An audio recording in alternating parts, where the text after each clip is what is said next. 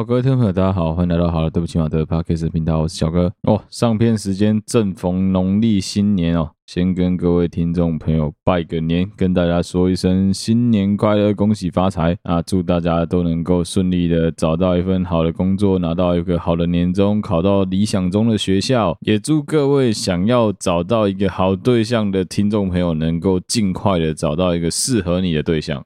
好，照惯例哦，这一集的开头要来跟大家推荐几部我最近在看的电影或是影集啊，刚好就是希望大家在过年期间无聊的时候，可以有一个比较完整的剧、完整的影集可以把它看完。我要推荐的这两个剧啊，基本上都是蛮适合你可以跟朋友们一起聚会的时候看的影集。诶，不管是男男女女聚在一起都可以看，因为我真的觉得现在我们有了一点点年纪，就在三十岁之后。不像以前一样，可能聚在一起就整天打电动，真的没办法。可是，一群朋友难得聚在一起，好像没有做点什么比较 relax 的事情，又很显得，不知道自己在冲啥小。所以，我们最近发现，其实一群朋友聚在一起看影集是蛮好的一个选择。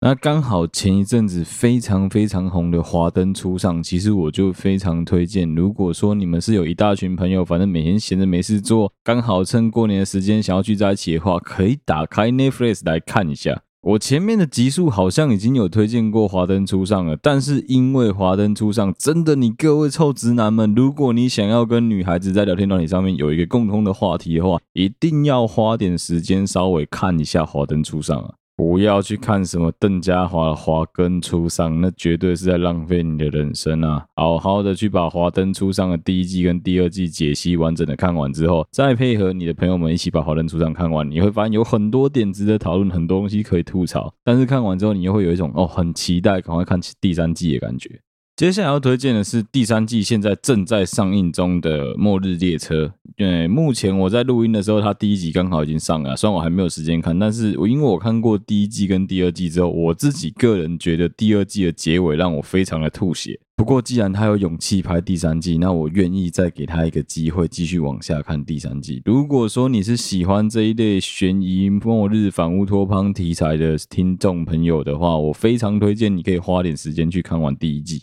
而至于第二季的话，可能你真的要对这种末日反乌托邦题材有一点爱啊。我自己觉得，像前一阵子我跟我女朋友在聊这个问题的时候，我们就有聊到说，呃，大家应该都有印象，在前一阵子，大概在八年前、九年前的时候，好莱坞有很明确的在流行一个反乌托邦类型的青少年冒险泛滥的电影。举个最简单的例子，《饥饿游戏》、《移动迷宫》这一类的电影，真的是超级无敌泛滥。啊，很奇妙的是，这一类的电影通常在推出第一部的时候都蛮卖座的，而且也都蛮好看的。有可能是因为他们找的卡司很好，有可能是男女主角很正，也有可能是他剧情真的够吸引人。总之，就整个条件感觉起来很棒。但是，通常这种电影拍到第二集、第三集的时候，你就会很明显感觉到烂尾，不知道他在冲啥小，看真的是完全看不下去的等级。其实这一类反乌托邦题材的电影，因为毕竟它还是需要有革命，它需要有火花，它想要有点激情。所以说，如果说要拍成电影的话，绝对会太短。但有个另外的问题，就出在于说，如果它拍成影集的话，还是很容易会有拖赛的问题。它常常会在某一个话题里面打转，某一个很无聊、很根本就不需要悬疑的地方搞悬疑。但是因为《末日列车》它整体世界观的设定是很酷的，所以我觉得如果说你真的对于这一类的题材有兴趣的听众的话，是可以浪费你的时间，先看完第一季之后，花点时间去看一下第二季的无雷评价，再决定要不要花时间去看第二季。那等到我把第三季看完之后，我也会跟大各位听众分享，说我个人看完第三季的感想到底是什么。好，最后一部我想要推荐的在 Netflix 上面的电影是一部国片。这部国片就是邱泽跟许玮宁主演的《当男人恋爱时》。其实应该蛮多听众在去年已经听烂了茄子蛋为他们所唱的主题曲了。但是如果刚好你还没有时间看完这一部电影的话，我很推荐各位男生们去挑战一下这部电影。为什么呢？老实说，这部电影如果你要认真去评价它的话，它绝对不是一部非常非常强的作品，但它。应该可以算是一部让你花点时间把你的时间杀掉很好的作品。那为什么会说这一部作品各位臭直男可以花点时间去看了？是因为我最近把这一部电影推荐给我一个非常非常直男的朋友，不臭，但他就是一个非常直男的朋友。我是这样推荐的，我跟他说：“哎、我看《当男人恋爱时》的时候有哭，哎，你要不要看看啊？其实他蛮好哭的，哎。我这朋友一开始抱着一个很怀疑的心态，想要怎么可能干这种爱情电影有什么好哭的？我跟你讲，真的是话不要说太早啊！大概在前几天，我跟我这个朋友两个人聚会的时候，他就在车里面突然间跟我坦诚，他看《当男人恋爱时》也流下了几滴英雄泪啊！我说真的啦，真的可以挑战一下《当男人恋爱时》，看得很好哭啦，真的很好哭。如果说你愿意把你的情绪投射到里面去的话，其实它有蛮多点可以哭，不管是爱情的部分、亲情的部分，其实它都有蛮多东西是可以让你好好的发泄你的情绪的。啊，总之就是《华灯初上》《末日列车》《当然的恋爱史》这三部影集跟作品都可以在 Netflix 里面看得到，推荐给各位在过年期间怕无聊的听众朋友。不管是你跟你的朋友聚会啊，你跟你的家人聚会啊，你觉得说干那个场合实在是尬到不行，不知道冲啥小的时候，不妨就把你的电视投影打开来收看 Netflix，其实是一个蛮好的方式啊。不然真的你自己想想看啊，每年跟那些亲戚在那边聚在一起尬聊，浪费你的社交点数。你知道，只要把电视打开，就很像我们现在很多父母非常糟糕的托管婴儿方式一样，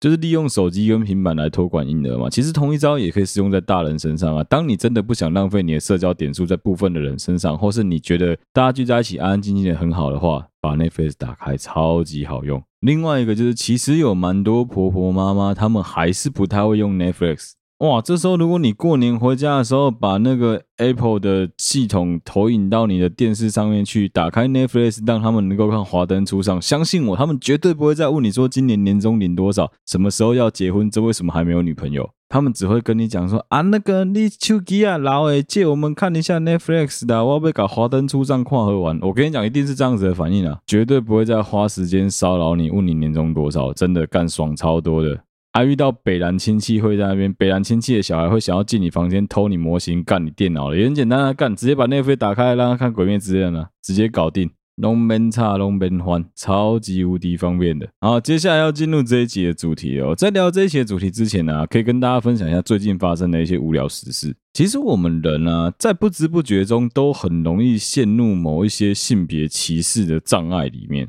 我举一个例子好了，大概在两三个礼拜前吧，有一个台湾很知名的一个棒球 YouTuber 叫 Josh，他跟他的老婆在家里面大吵了一架之后，老婆把他的东西剪破啊，做了很多家暴的行为。那 Josh 的有一个亲戚是律师，这个律师呢有发文就是在讲述这件事情啊，我也是在网络上刚好看到很多人在转贴这一个律师发的关于 Josh 的老婆非常不理智的这个各种行为。后来我把这个贴文转贴给好了，对不起嘛的我们的 team 的群组里面，我就马上用了一个原词，我就直接讲说，哎，这是 Josh 的哥哥贴出来的东西啊，而且我在群组直接打说，千万不要惹这种有一个哥哥是律师的弟弟，千万不要惹这种人，你绝对不要去欺负人家。对吧？一切听起来很合情合理嘛。后来我才知道一件事情，妈，人家这律师女生啊，靠北那个 judge 的表姐啊。因为我们就是很容易去带入那个性别，拍到那个框架里面去想说啊，律师跟他应该都是渣 boy。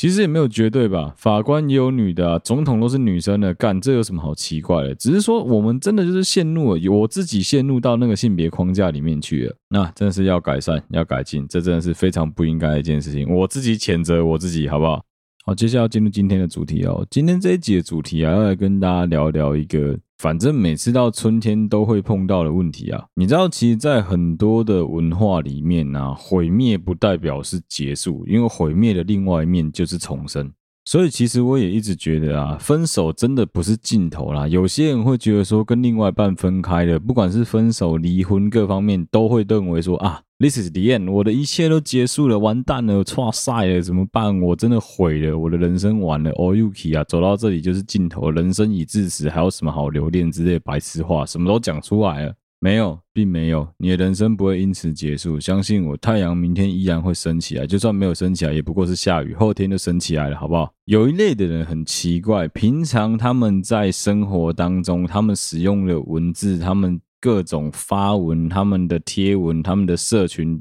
给人家的感觉，写出来的东西，你都会有一种，你是不是作文连一级分都没有拿过啊？你的国文是不是体育老师代课教出来的？打字不好好用标点符号啦，在在不分啦，爱用注英文啊，打一行字用了大概二十五个 emoji 啊，啊，我们只是稍微写一点点，有一点点正式的文章而已，就会被他们讲说啊，你真的好厉害哦，你怎么会这么会写这种东西啊？哦，你的文笔好好哦。这一类连标点符号都没办法好好用的人，有一个特异功能，就是一旦他们跟他们的另外一半分手了。一旦他的感情走到了尽头了，这一类人会突然间就变成诗人。就算是平常他们根本就看不懂英文，干英文字母他妈 A B C 加起来二十六个字母可能都写不出来，这种人他会突然间哎。诶开始去复制贴上某一些干话语录，某一些爱情语录里面讲那些狗屁倒灶，突然间他们的作文功力就暴增了，好像他们突然间就知道了、记得了怎么写字一样。哎，没错，春天又到了，又到了一个很容易让人家莫名其妙就不知道因为什么原因突然分手的季节。你各位啊，真的是拜托，真的没有关系，好不好？被分手就被分手了，反正下一个会更好嘛。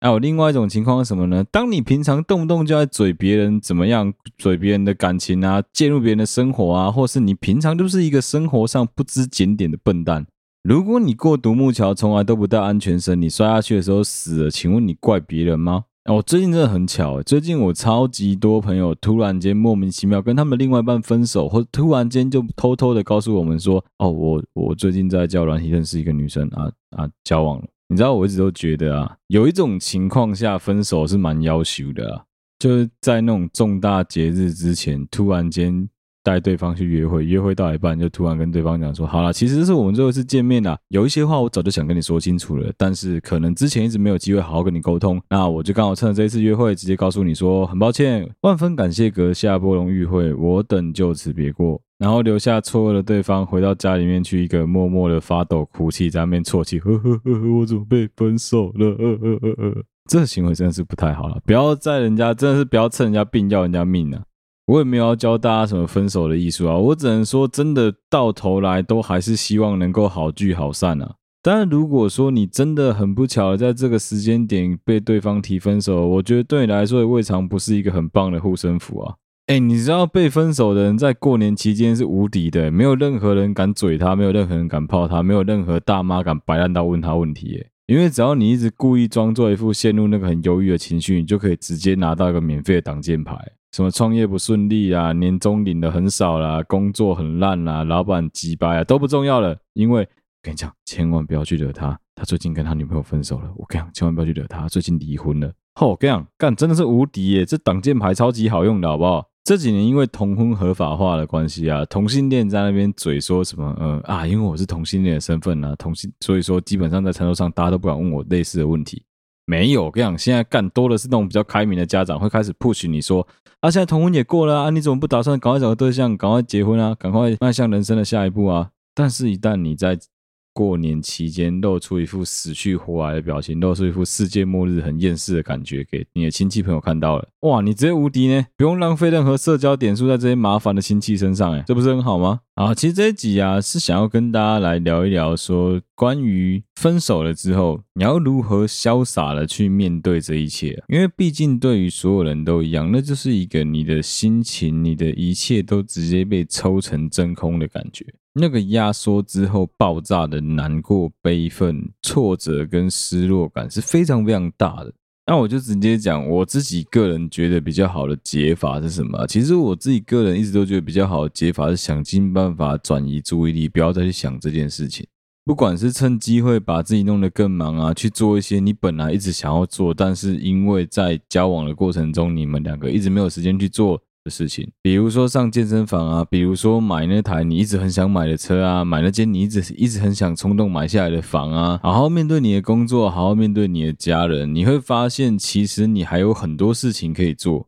花点时间去把自己打理好、整理好之后，你也会更快速的、更能够去适应一个新的环境、新的对象。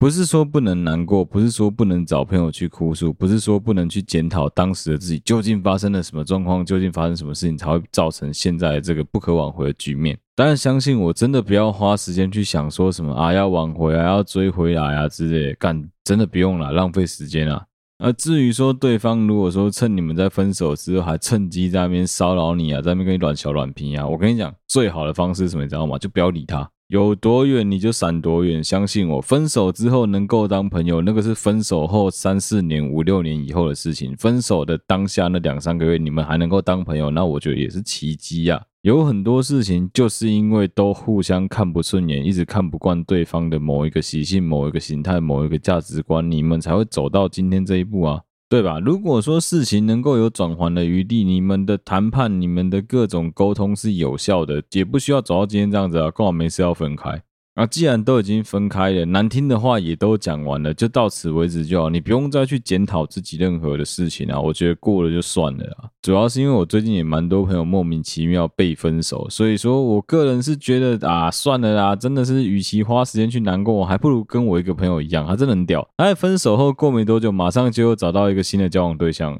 啊，也因为说他马上去找到一个新的交往对象，把他的前任弄到直接压起来，就是各种在想办法消费攻击他。甚至是还趁机扣押他放在前任家的所有东西不还给他，我觉得这是有点过分啊！说真的，他这个前任是蛮北烂的一个人啊。我老实讲，我们就不讲性别啊。我最近蛮常看到，不管是 YouTuber 也好，Podcaster 也好，或者是我自己周围的朋友也罢，大家都常会说什么啊，那个就是这样子的一个女生啊，啊，那个就是这样子的一个男生啊。我有时候都在想，你为什么不能把男生女生这个代称拿掉，换成人啊？你不觉得其实很多情况下根本跟性别没有屁毛关系，跟星座血型都没有什么关系吗？今天不会是因为这个人是女孩子，他就比较容易窃盗；因为这个人是男生，他比较容易抢夺，没有这种事情吧？其实基本上这种事情很难成立吧？蛮多那种垃圾行为，其实大家都知道那是无关性别，那是没有性别可言的。坏人没有在分男女的啦。啊，回过头来讲说分手之后要面对到的痛苦这些事情。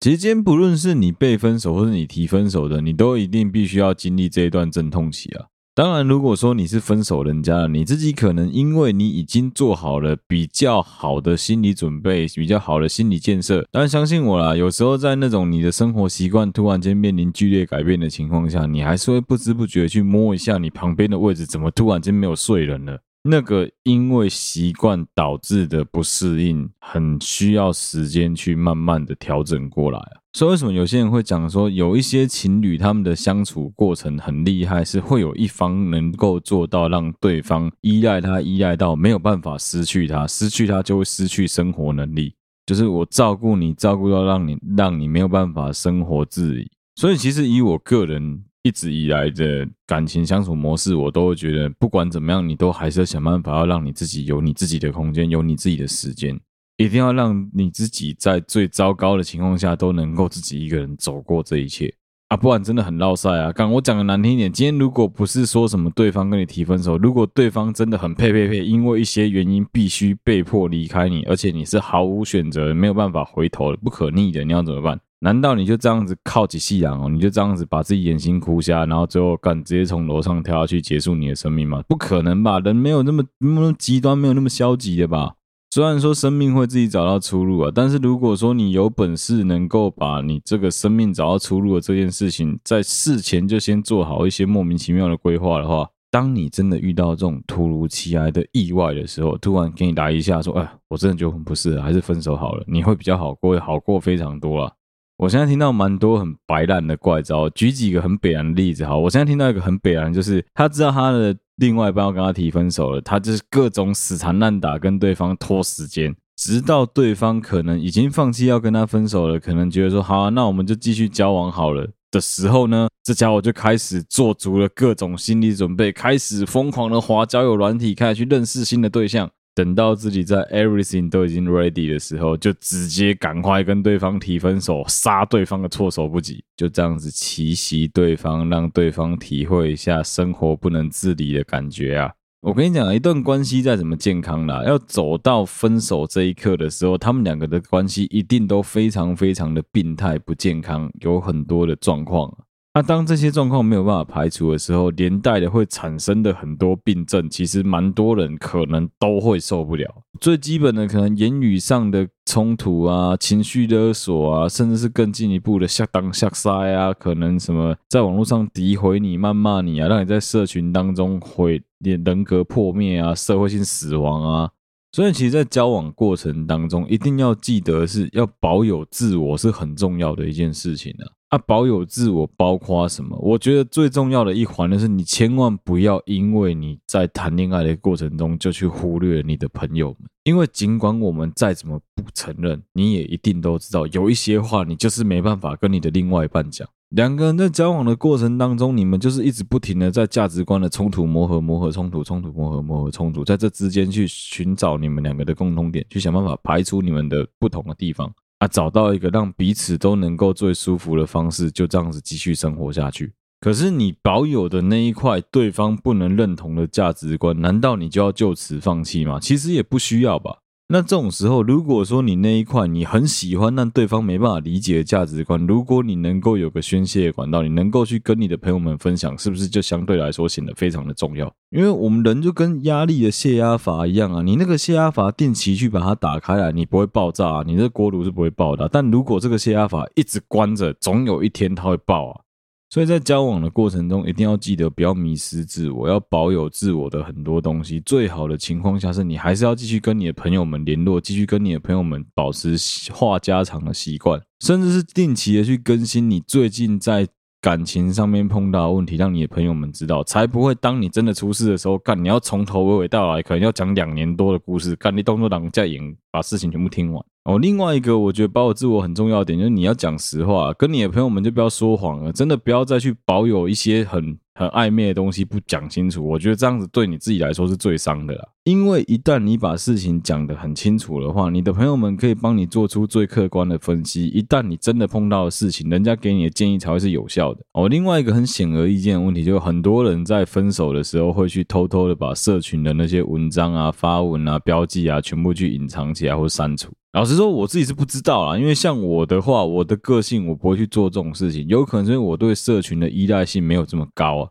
但我真的很常听到有听众的投稿，我自己朋友的问题是在问我说，他觉得他的前男友、前女友封锁他，搞得他很肮脏。搞得他很忧郁，或者是他们在问的问题是说：哎，我到底还应不应该去追踪、去观察、去暗赞、去什么加我前男友、前女友的脸书，或者是什么追踪他们的 IG？我心里面都在想说，这个很重要吗？IG 跟 Facebook 这种社群平台，不就拿来炫耀、告诉别人说自己过得很好，就只会晒好，就报喜不报忧的平台吗？不是啊，你正常人根本就不会在上面跟人家讲到什么哦，我今天出门去刮到车了，哦，我去踩到狗屎，这种东西不会发文吧？你就放限动而已啊。你会发文的一定是你认为值得纪念的时刻，什么吃很好的餐厅啊，跟很棒的朋友一起出去玩啊，认识很棒的女孩子啊，一起出去享受了一个美好的约会啊。我就举个极端的例子啊，干你去嫖妓踩到雷，你有可能会发文吗？我就不相信，怎么可能啊？所以社群平台就是一个很大型的军备竞赛的战场啊。讲难听一点，大家都在假装自己过得很好啊。那你为什么要去看他的 IG 来让你自己更在意呢？以后有机会会找 Mike 来聊这件事情，那我现在就可以先跟大家聊一聊，以前 Mike 曾经发生过差一点点社会性死亡的故事。那时候他碰到了一个对象，就是一只疯狗。在分手之后，那个对象就认为说，Mike 仍然是他曾经的所有物，所以 Mike 必须要做好他身为这个女孩子的前男友的榜样。我们就假设这女生叫 Amy 好了，Mike 必须扮演好你是 Amy 前男友的这个角色，因为你是我 Amy 的前男友，所以你不可以跟其他男生一样乱来，你不可以坏坏，你要保持乖乖的良好形象，再不然的话，你是不只毁掉你 Mike 的形象，你也会毁掉我 Amy 这个人的形象。我想，What the fuck？What are you fucking talking about？我靠，你们都分手了，你还管对方妈妈嫁给谁哦？这不太扯了吗？我那时候心里面就在想说，哇靠！所以说麦克是怎样，连出门穿红色内裤他都要管，是不是？超扯的诶。啊，这个女的因为麦克完全不想屌她，麦克就是一个天生比较浪漫、比较会我行我素的人啊，也没有屌她。最后怎么办呢？最后这个女的就想尽办法在社群里面想要不让麦克去社会性死亡，还骂社群各种谩骂、攻击、诋毁麦克。她故意在他们的社团啊、系上的各个群组啊去散布。各种不实的言论去指控麦克是个王八蛋，是个渣男。哎，最后麦克怎么做？很简单，他选择把自己的脸书跟 IG 就直接关掉。哎，不对，那个时候他根本没有 IG 啊，他直接把自己的脸书关掉啊。好友，你有事要找我，你就直接传赖给我。Facebook 他就直接不看了。啊，现实生活中的朋友能解释，他全部都解释了一轮之后，反正你信不信我是你的事嘛。这个女的要当疯狗，让她去当，就不要理她就好。卖菜都没多位啊。我跟你讲啊，除非你今天真的是有错在先，而且错得非常离谱啊，那你也应该要勇于承认错误，快速的站出来跟全世界道歉，说对不起，你真的做错了。只要你愿意做到这一点，相信我了，干鸟，我们这个社会是非常包容的啊。我跟你讲啊，小奸小恶的事谁不会做啊？你不要太夸张，你不要杀人放火，小奸小恶的事情大家每天都在做啊，不会有人不原谅你的啦。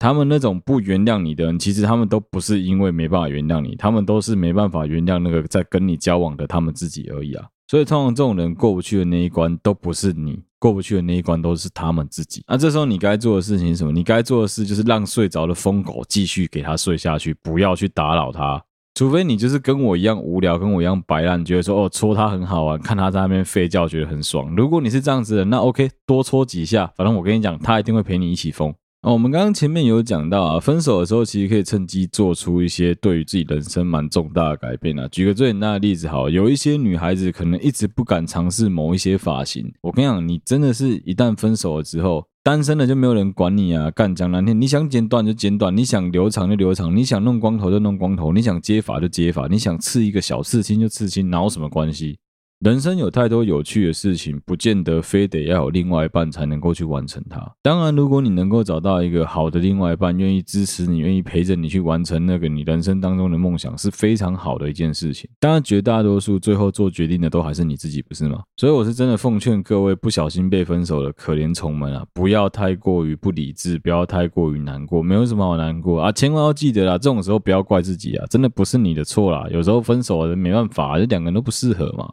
你们的爱走到了尽头，就是这样子而已。我觉得无所谓啊，真的啊，不要去想说什么啊，分手后我一定要跟他继续保持联络，说不定有机会能够把他追回来。天涯何处无芳草啊，何必单恋一枝花？不是啊，大家不是很常这有这个情况吗？就是你跟对方分手之后，大概过了三四个月，你整个人清醒了之后，突然间回过头来，发现说当时的自己怎么这么怪啊？你的双眼究竟是被怎么样的一头大便蒙蔽了，才会跟这样子的烂货在一起啊？你知道吗？其实我一直都觉得啊，感情当中啊，有一个情况啊，有一种情侣在一起很久，我听到有在一起九年的，有在一起七八年的情侣，但他们一直都有某一些问题，不愿意去面对，不愿意去改变。啊，我那时候就有很好奇问过这些情侣说，哇，那你们怎么还在一起这么久啊？不是这个问题一直没有解决吗？啊，这种时候啊。两边几乎都会在对方看不到的情况下，露出一副很无可奈何的表情，说：“我没办法啊，他就不想改啊。”哎，拜托，你们还没结婚呢，你们还没有小孩呢，